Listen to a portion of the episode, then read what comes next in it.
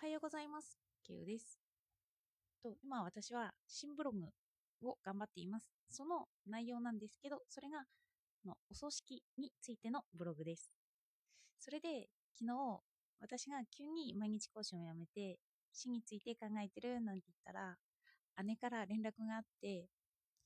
あの姉はちょうどゲートキーパーというのを習ってたそうなんですよ。ゲートキーパーっていうのは自殺する前の人を察知してその人に語りかけたりしてその自殺を予防するという感じなものみたいなんですよね。でも私は今あの今元気なのであのそういう心配はありません。ももし心配してる方がいたら大丈夫です。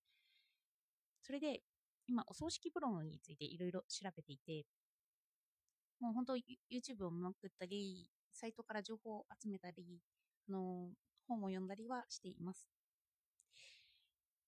宗教なので明確になってない部分もあったりするのかなとか思いつつも今は結構情報が出ていてそれをまとめてるんですが本当知らなかったことだらけだったのでそれを知っていくのが楽しいですね。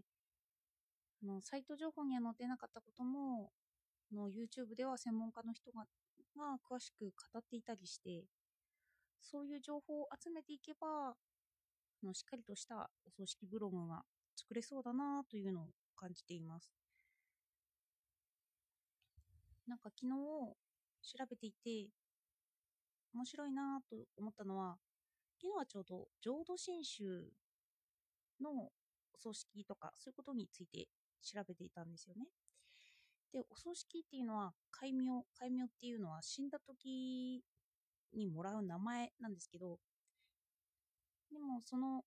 戒名には結構なお金がかかったりするんですよね。お布施とか。でもそれの概念が宗派によって違くて、浄土真宗はそのお金をいただきませんよっていうような、阿弥陀様の前ではみんなが平等ですよっていうような教えがあったりとか。でもそうなってくると、その浄土真宗だけ、その、その南山打仏というだけで即身成仏できるので、四十九日の概念が違かったり、表面の塩がなかったりとか、守り刀はいらなかったりとか、あ宗教によってもこういうお葬式のお作法っていうのは違うんだなというのが分かりました。どんどん調べていくと面白いなとも思っていて、ただその、あんまり明確にはなってないんですよね。その、個人個人が